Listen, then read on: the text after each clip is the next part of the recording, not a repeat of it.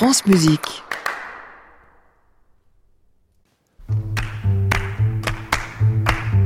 7h et presque 40 minutes alors de vous retrouver comme chaque vendredi. Bonjour Christian Bonjour. Saskia. J'ai envie de vous faire entendre quelques mesures du Sacre du Printemps par Esa Pekka Salonen. Qu'est-ce que vous en dites? Allez-y.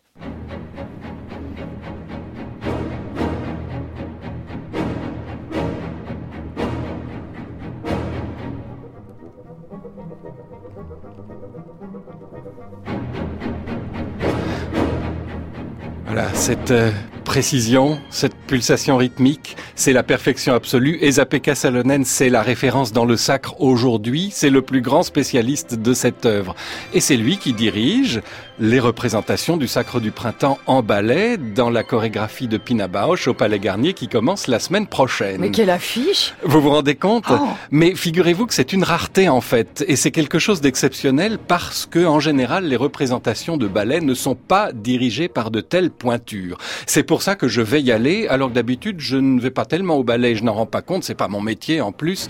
Il est vrai que les chefs d'orchestre qui dirigent les spectacles de ballet sont souvent des spécialistes de cette discipline, et ce ne sont pas forcément les plus grandes baguettes de la planète. Alors attention, je n'ai rien contre Velopan, euh, Kuhn Kessels ou Kevin Rhodes, mais ça n'est pas tout à fait le même niveau qu'Ezapeka Salonen.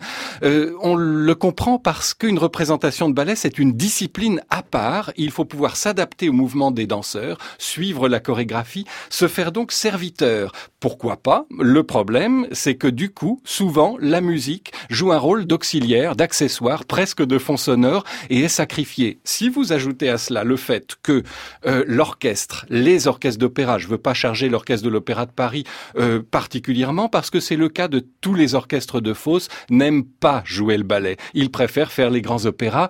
Dans le ballet, ils ont un peu tendance à s'ennuyer parce qu'ils sont euh, justement remisés au magasin des accessoires, ne serait-ce que parce que les gens applaudissent un numéro de danseur pendant la musique, par exemple, ça, ça en dit long. Euh, donc, euh, on a une configuration qui n'est pas favorable à la musique. Euh, un tout petit exemple. Un jour, j'arrive à la salle Playel pour assister à un concert où on donnait le Roméo et Juliette de Prokofiev. Je croise un violoncelliste de l'Opéra de Paris dans le public et je lui dis mais vous n'en avez pas marre, vous le jouez tout le temps dans la fosse et en plus vous allez l'écouter en concert et il m'a répondu ah mais non au contraire, je suis content de l'entendre enfin au vrai tempo. Euh, donc ça en dit long sur la place de la musique dans une représentation de ballet. C'est intéressant parce que Stéphane Lissner, l'actuel directeur de l'opéra, a en- vraiment envie de changer ça. Il a confié par exemple Daphnis et Chloé à Philippe Jordan déjà.